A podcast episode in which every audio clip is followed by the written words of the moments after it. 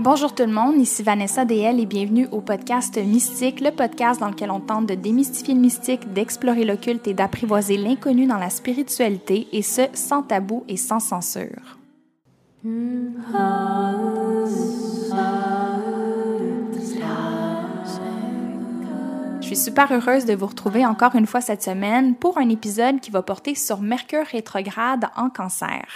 Mais avant d'aller plus loin, j'aimerais commencer par remercier Witch qui m'a invité à animer une table ronde de sorcières assumées euh, à laquelle j'ai invité mon ami Mimo Magri, Josiane Sarrazin-Côté et Andréane Jutra. Euh, donc, les quatre ensemble, on a discuté de sujets que, que je considère très, très pertinents. Donc, quel est le rôle de la sorcière assumée euh, dans le contexte actuel? On est allé dans des gros sujets aussi euh, par rapport au rôle de la sorcière euh, dans les soulèvements qui sont présents en ce moment, comme Black Lives Matter, par exemple.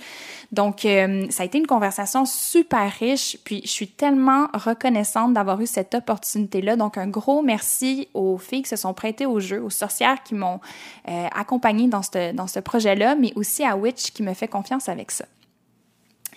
Aujourd'hui, je vous prépare, comme je vous disais, un épisode sur Mercure rétrograde en cancer. Si c'est la première fois que vous entendez parler de Mercure rétrograde ou que vous aimeriez vous rafraîchir un peu les idées sur ce que c'est de manière générale, je vous conseille d'aller écouter l'épisode du 17 février passé où je parle de Mercure rétrograde de long en large.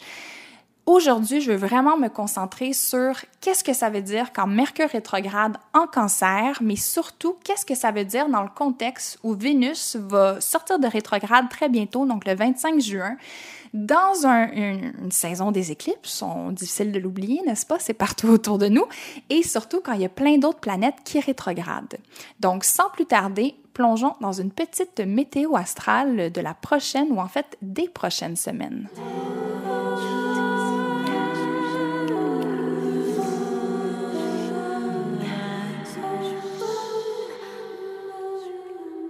Mercure rétrograde en cancer. Donc, premièrement, Mercure, on doit se souvenir, c'est notre mental. Puis il y a deux signes qui sont gouvernés par Mercure. Il y a d'abord le Gémeaux, qui est le signe de la communication, mais aussi le signe de la Vierge, qui a besoin de structure puis d'organisation pour optimiser une certaine forme de productivité. Avec Mercure, le temps il est linéaire, puis on empile une chose à faire après l'autre en les cochant avec satisfaction sur notre to-do list. Sauf que lorsque Mercure est en cancer, le mental est plus aussi pragmatique puis détaché des émotions, ce qui permet la linéarité. Mercure est alors gouverné par les émotions par la Lune qui, elle, change de signe aux deux jours. Ça veut dire qu'à chaque fois que la Lune change de signe, Mercure va avoir tendance à changer de mood, à agir avec une saveur légèrement différente. Donc, bye bye la linéarité et bonjour le mental qui vit des hauts et des bas, comme les vagues, comme les océans, qui eux aussi sont influencés par la Lune. En astrologie, dire que la Lune, c'est juste notre nature émotive, c'est un petit peu trop simplifié selon moi, bien que je le dis souvent parce que des fois, ben, il faut faire avec le temps qu'on a. Mais la Lune, c'est beaucoup plus que notre, notre nature émotive, c'est notre cœur, puis c'est notre âme. La Lune, ça reflète la lueur de notre expérience personnelle, de l'atmosphère de notre vie. La Lune, c'est notre mood, c'est notre humeur. Si vous voulez en savoir plus sur la Lune, puis surtout sur comprendre votre placement lunaire, puis comment ça peut vous aider à optimiser votre self-care, mais surtout de prendre mieux soin de vous, puis de vous rendre plus heureuse, je vous suggère de venir à mon atelier qui va avoir lieu le 5 juillet prochain, qui s'appelle Self-Care et Astrologie lunaire. Donc, on va vraiment aller dans les détails dans, ce sujet-là. Puis, j'aimerais aussi mentionner que ça sera pas un atelier où euh, ça va être de l'information pré-mâchée. Donc, il y a beaucoup d'informations qu'on entend continuellement sur le cycle lunaire, puis j'essaie vraiment de, de remanier le tout puis d'offrir quelque chose de nouveau. Donc, si vous voulez plus d'informations, tout est dans les notes du podcast. Sinon, euh, sur mon compte Instagram ou encore sur mon site web, tout est là.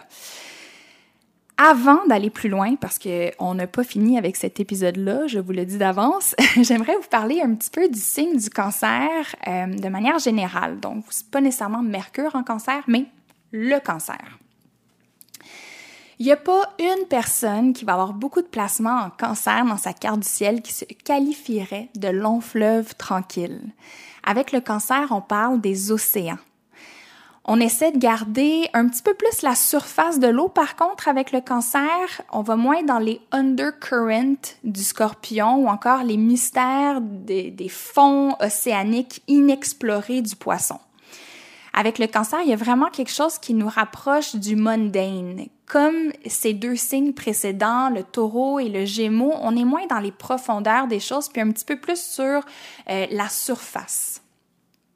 Puis hier, ben pas, pas hier, en fait, c'est la semaine, la semaine passée, j'ai discuté avec euh, une de mes super, ben, pas une de mes super bonnes amies, c'est littéralement la personne avec qui je passe le plus de temps sur la planète. C'est ma meilleure amie, puis c'est une personne qui m'est excessivement chère, euh, Mélanie.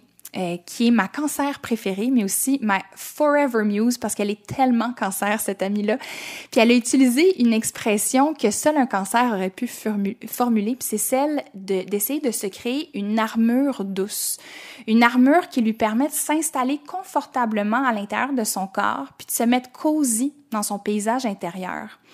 Puis, euh, ce qui est de super intéressant euh, avec mon amie Mel, c'est que elle a étudié en études somatiques. Donc, pour elle, son corps, c'est vraiment, euh, c'est vraiment sa maison. C'est vraiment l'espace dans lequel elle tente de se rendre plus confortable pour essayer de se laisser être plus vulnérable. Euh, mon amie Mel, en fait, va, ben, puisqu'elle est cancer, comme je vous disais, elle va avoir 30 ans le 25 juin, donc cette semaine. Puis je voulais en profiter pour euh, juste lui mentionner à quel point à quel point je l'aime, à quel point c'est une partenaire hors pair dans ma vie, puis à quel point euh, c'est une personne qui m'aide à croître, à grandir, puis que c'est c'est probablement un des êtres humains qui a eu le plus d'impact dans toute ma vie. Donc euh, je prends un petit moment, ma, ma belle amie Mel, pour te dire que je t'aime, puis que j'espère que ton passage dans la trentaine va se faire avec euh, avec beaucoup de douceur, puis avec beaucoup d'amour. Donc bonne fête mon ami. Pour revenir vers le cancer, dans la saison du cancer, il faut penser à ce qui est nécessaire pour nous afin de solidifier nos protections psychiques sans se barricader derrière des murs qui sont trop étanches. Le cancer, c'est le signe qu'on associe traditionnellement à la maison, le refuge dans lequel nos barrières psychiques peuvent finalement tomber. Fait que faites juste penser, après une grosse journée, vous avez parlé à plein d'êtres humains, vous êtes brûlé, puis là, vous arrivez chez nous, vous, euh, ben chez nous, arrivez pas chez nous, arrivez chez vous, s'il vous plaît, arrivez chez vous, puis là, vous fermez la porte, puis finalement, vous soufflez. Ah! Ça, ça l'explique vraiment bien le feeling du cancer.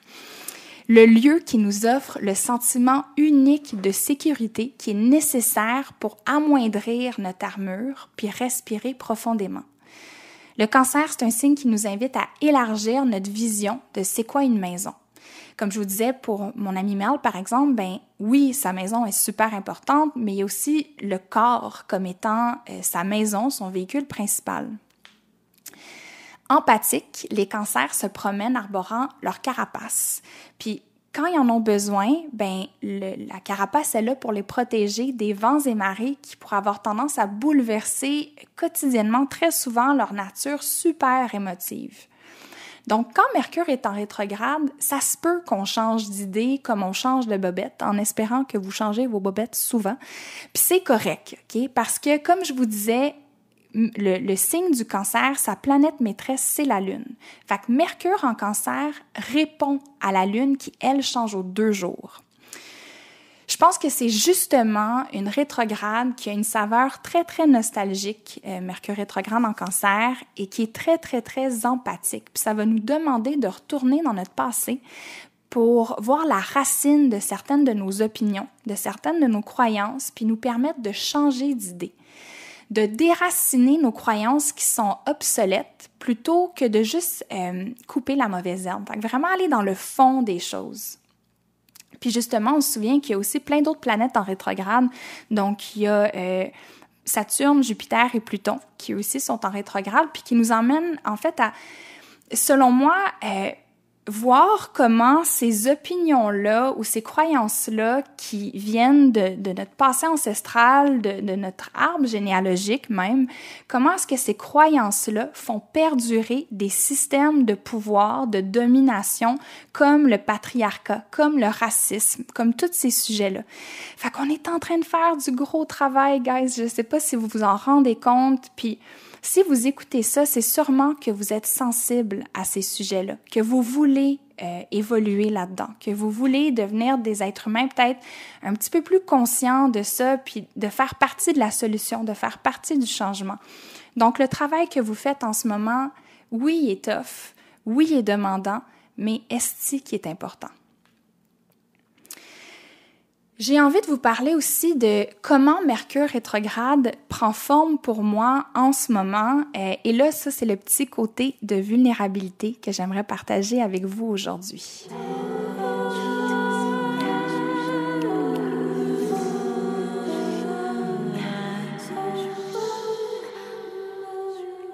Étant ascendant balance, ça veut dire que le cancer se trouve dans ma maison 10, au sommet de ma carte du ciel qui est la maison qu'on associe à la carrière, à la réputation, puis à notre occupation.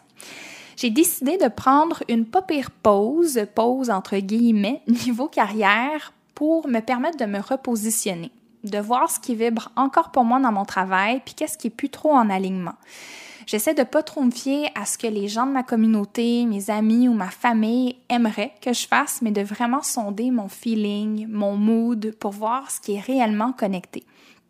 Ça a l'air simple dit comme ça, mais de bloquer les interférences de ce que euh, des potentiels clients aimeraient que je fasse pour vraiment me concentrer sur mon feeling à moi, c'est quand même une pas pire job pour quelqu'un qui aime beaucoup euh, plaire aux gens ou qui aime beaucoup offrir ce que les gens recherchent. Fait qu'en ce moment, je prends pas de rendez-vous privé. Puis honnêtement, je suis pas encore certaine que je vais recommencer un jour. Euh, je suis en train de réfléchir à tout ça. Je prends aussi une pause du podcast pour les trois prochaines semaines. Et ça, c'est une des annonces que je voulais vous faire aujourd'hui. Donc, pour la durée de Mercure rétrograde, pour mieux me préparer au retour du podcast avec des invités incroyables que j'ai déjà hâte de vous présenter, je prends une petite pause. Euh, donc ça, c'est une des choses que je voulais vous annoncer aujourd'hui. L'autre chose que je veux vous annoncer, c'est que la raison de cette pause, entre guillemets, c'est que je veux me concentrer sur des projets un peu plus à long terme. Et un de ces projets-là, c'est ma première formation officielle de tarot euh, qui va se faire sur plusieurs niveaux. Moi, ce que je vais vous présenter cet été ou ce que je vais lancer officiellement euh, vers la fin du mois de juillet, c'est le niveau 1.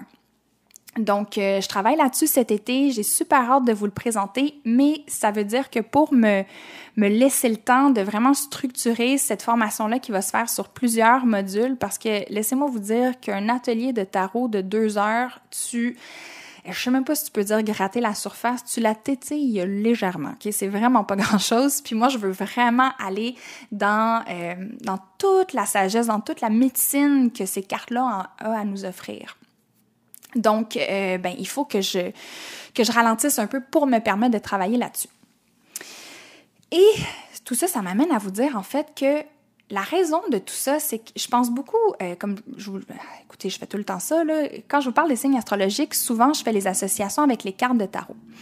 Puis, euh, pour le signe du cancer, de, de l'associer ou de me rappeler que le cancer est associé au chariot, ça a vraiment été une association qui a amené ma compréhension du cancer beaucoup, beaucoup plus loin que si j'étais pas allée étudier la carte de tarot euh, du chariot.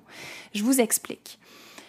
Traditionnellement, la carte du chariot, c'est une carte qui nous parle de victoire. Fait que moi, quand j'ai, quand j'ai su que le chariot était associé au cancer, je ne comprenais pas. J'étais comme, mais voyons donc, le cancer, c'est euh, l'archétype de la mère, c'est la douceur, c'est le self-care, c'est les émotions. Fait que pourquoi le chariot? Mais le chariot, c'est une carte qui nous enseigne que pour croître et pour évoluer, pour avancer vers une victoire personnelle, ben, il y a certaines de nos coquilles qui doivent être laissées derrière nous. Que ces coquilles-là, un peu comme des espaces sécuritaires qui peuvent prendre la forme de structures, de situations, de patterns, de croyances ou d'histoires qu'on se compte, ben ça nous sert à avancer en nous sentant protégés pour un certain moment. Sauf que vient un temps où nos coquilles nous empêchent de croître davantage, comme une plante qu'il faut rempoter pour lui permettre de poursuivre sa croissance. Il y a justement un an, je partageais avec vous un des épisodes de podcast qui, à ce jour, a été le plus écouté.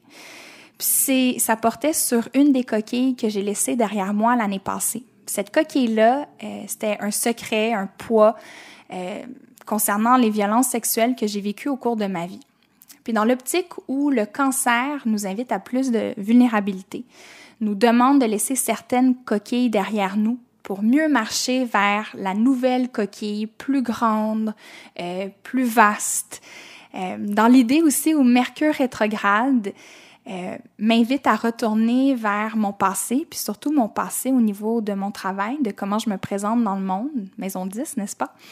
Et parce que l'épisode n'existe plus en ligne, puis c'est un épisode qu'on m'a demandé à plusieurs reprises où est-ce qu'on pouvait la trouver, ben, j'ai envie de vous laisser sur cette histoire-là, de vous redonner, euh, de vous euh, de vous refaire écouter en fait euh, ce court épisode-là que j'avais fait sur les violences sexuelles.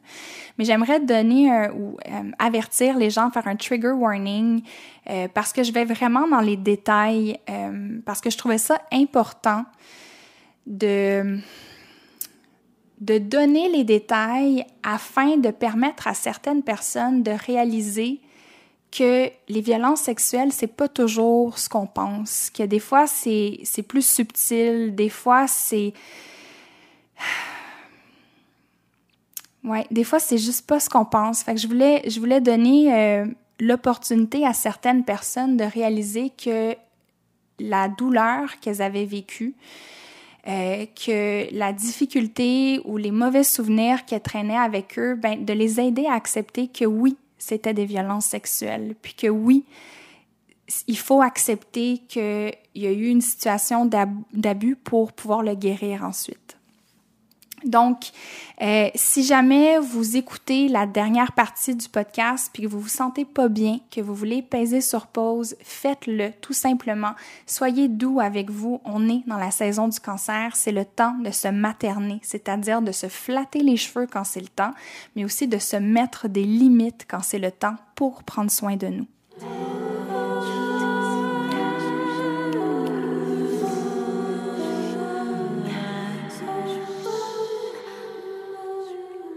Avant de commencer mon récit, j'aimerais d'abord euh, vous aviser qu'il y a un trigger warning. Donc, si jamais vous êtes sensible à toute discussion concernant les abus sexuels, euh, je vous inviterai à peut-être pas écouter ce podcast-là ou à l'écouter à un moment où est-ce que vous vous sentez solide.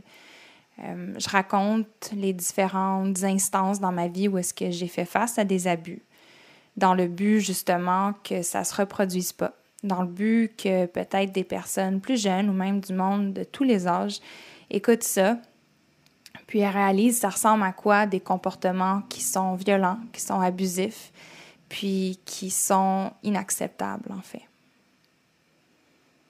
En ce moment, Mercure est en rétrograde, puis il nous invite peut-être à exprimer certaines choses en rapport avec notre passé.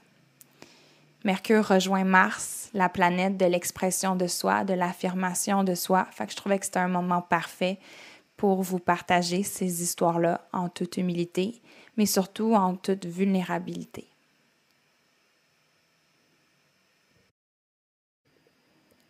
Ça fera peut-être pas l'unanimité, mais j'ai choisi de ne pas changer le nom des personnes concernées. Sauf dans le cas où est-ce que y a plus qu'une victime, que je suis pas la seule. C'est au choix des victimes de partager leur expérience en leur propre temps. Alors souvent, j'ai juste pas nommé, j'ai pas donné de nom, tout simplement. Puis j'ai pas nommé la victime aussi que malheureusement moi j'ai fait.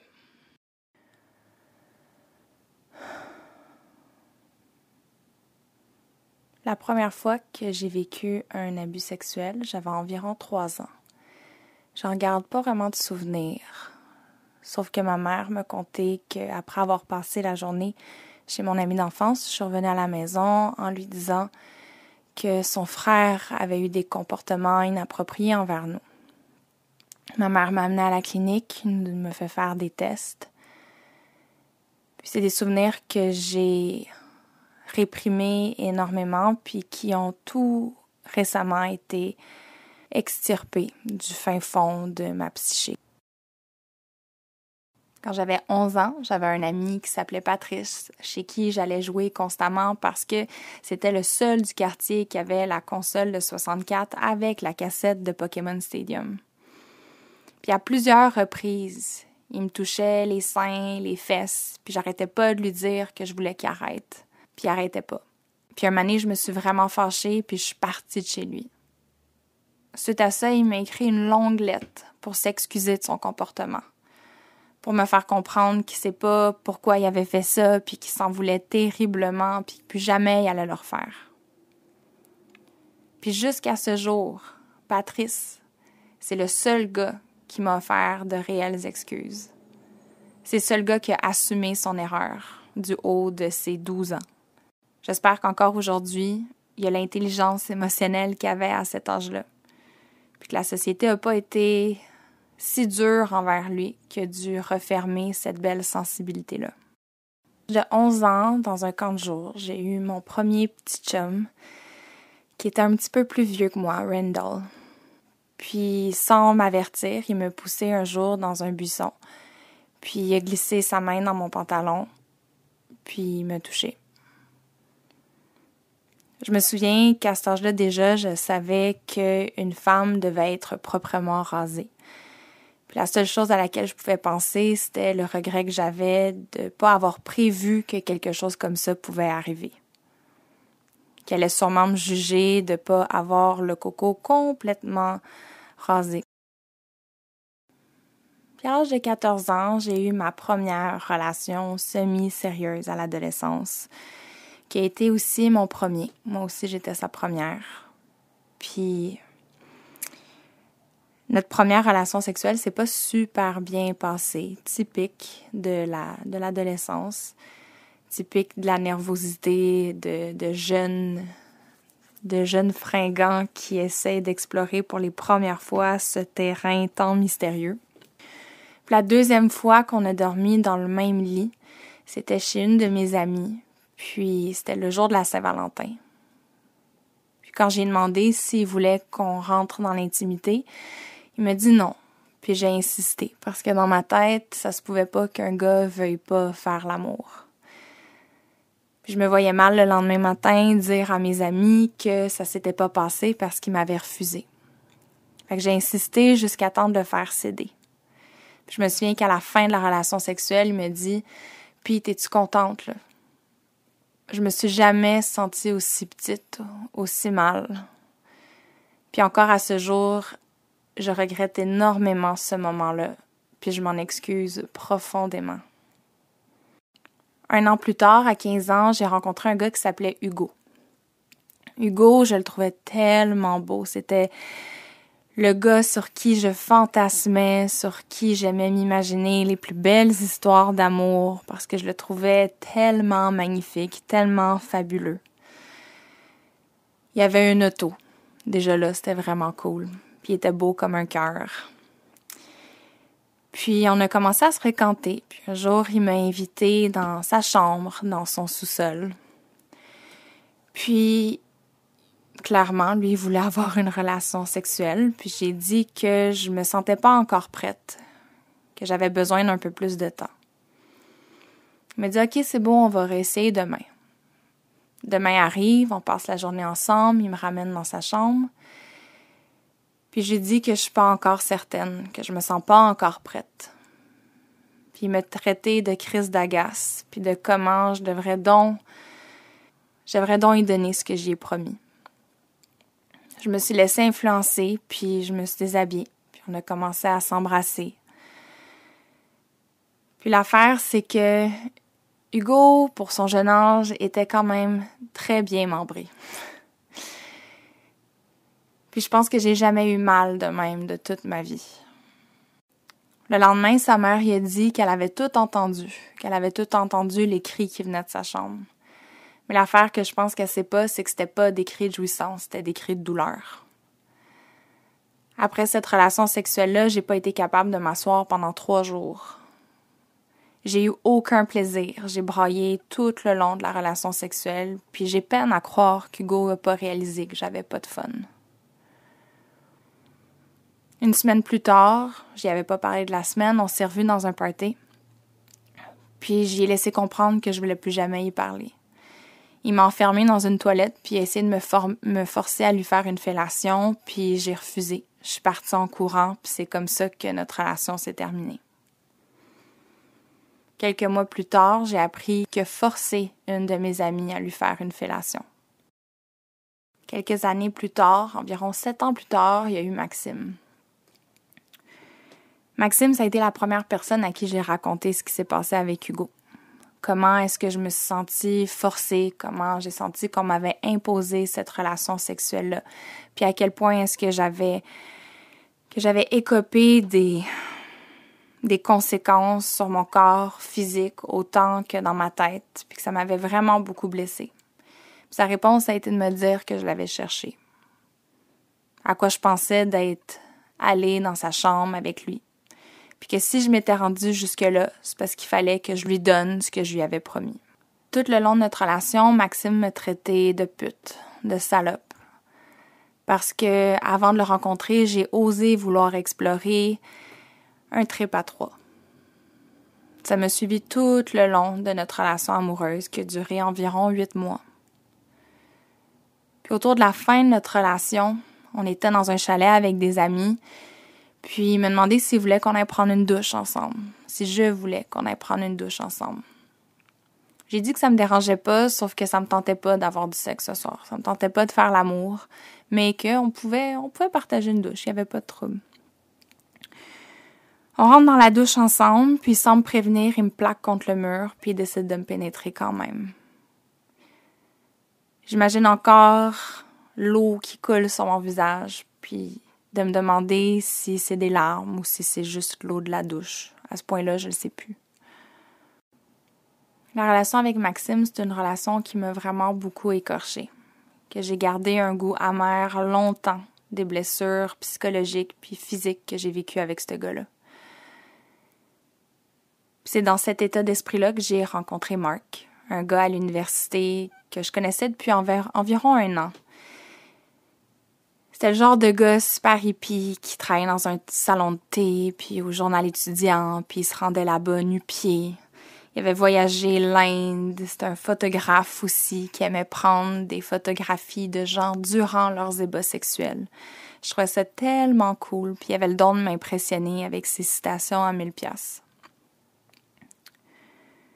Il m'a invité sur une date, juste moi puis lui, chez lui, à boire du vin, puis à discuter de tout et de rien. J'ai consenti à une relation sexuelle. Je le trouvais vraiment de mon goût, ça me tentait. Ce que j'ai pas consenti, par contre, c'est les coups qu'il me donnait. C'est sa manière de me frapper dans le dos, sur les seins, dans le visage, d'accrocher l'intérieur de ma bouche avec ses deux doigts comme un hameçon sur un poisson, puis tirer mon cou, ma tête vers l'arrière pour me cracher dans la gueule comme si je valais absolument rien. J'ai pas été capable de dire d'arrêter, mais je suis devenue complètement frigorifiée. J'ai pu été capable de bouger, j'ai pu être capable de parler ou de répondre. Mon corps, mon âme ont réagi juste en me glaçant complètement. Puis je m'en suis voulu longtemps de ne pas avoir été capable de parler à ce moment-là. Ce que je sais maintenant aujourd'hui, c'est que cette réponse-là, c'est une réponse physiologique naturelle du corps qu'on appelle la réponse combat-fuite ou en anglais le fight, flight or freeze, puis que c'est pas un signe de faiblesse, que techniquement à ce moment-là, j'aurais pas pu faire autrement. C'est une manière que le corps a d'essayer de s'assurer sa survie, en fait.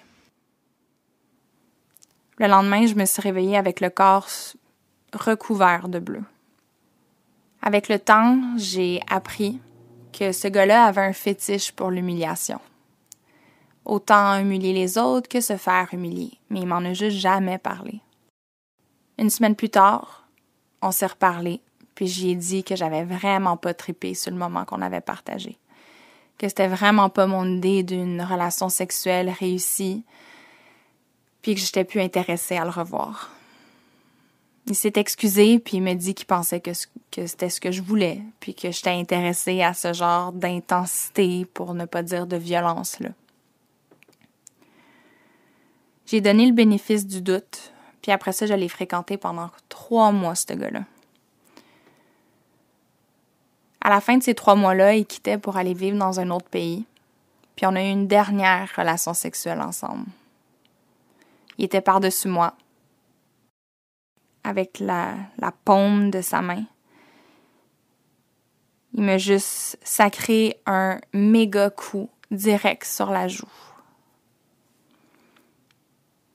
Encore une fois, c'est comme si tout s'est éteint à l'intérieur de moi. Puis c'était pas que j'étais pas capable de réagir cette fois-là, c'est que je décidais de pas réagir.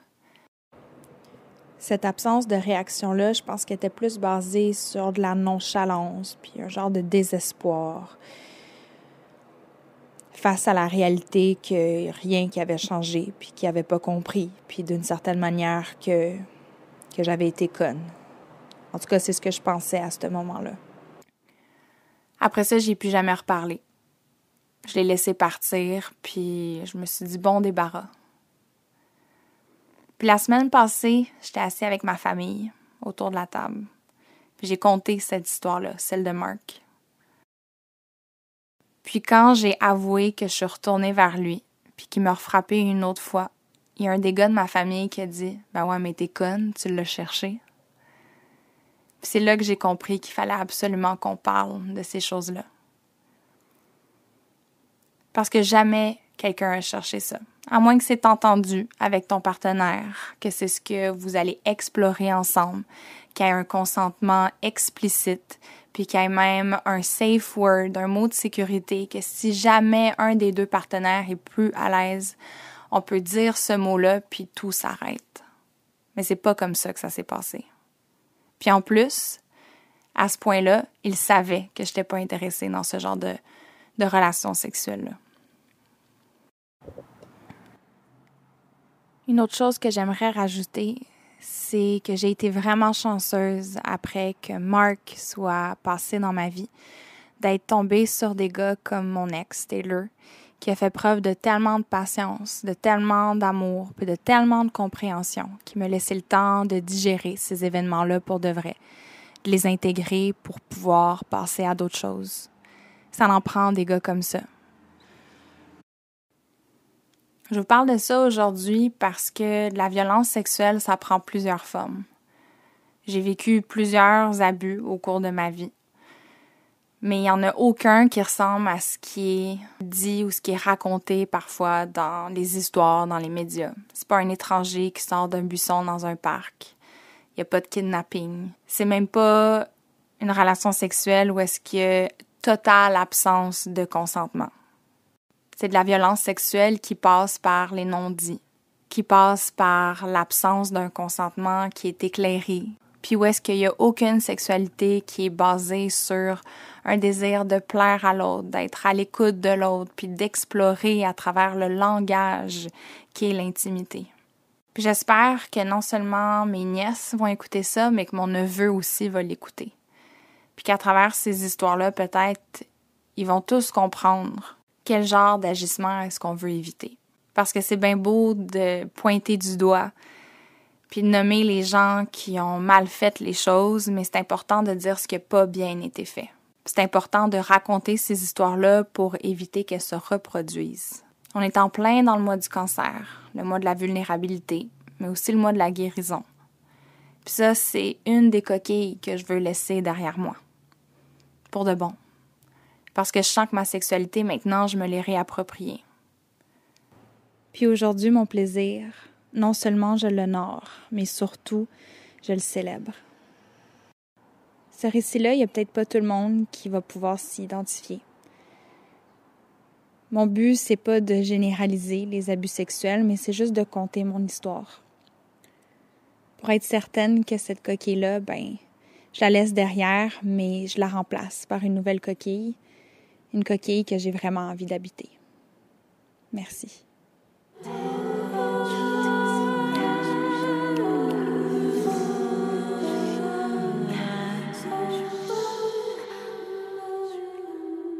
Avant de vous laisser, je veux vous souhaiter une super belle rétrograde qui, j'espère, va être fertile en réflexion, en, apprentissage, mais surtout en évolution spirituelle. J'espère que cet été de rétrograde va avoir un effet slingshot pour vous, de vous tirer vers l'arrière pour mieux vous projeter vers l'avant. Pour une guidance astrale de votre été, vous trouverez dans les notes du podcast un article euh, sur le site de Julie Bélanger euh, auquel j'ai participé, que j'aime beaucoup Julie Bélanger. Euh, c'est vraiment une personne que je trouve incroyable. Puis à chaque saison, elle me permet d'écrire un article sur son, sur son blog.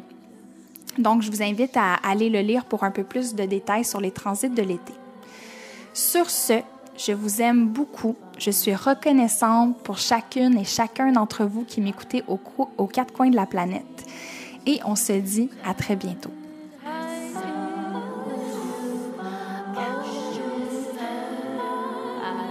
Ici Vanessa DL et je vous dis ainsi soit-il.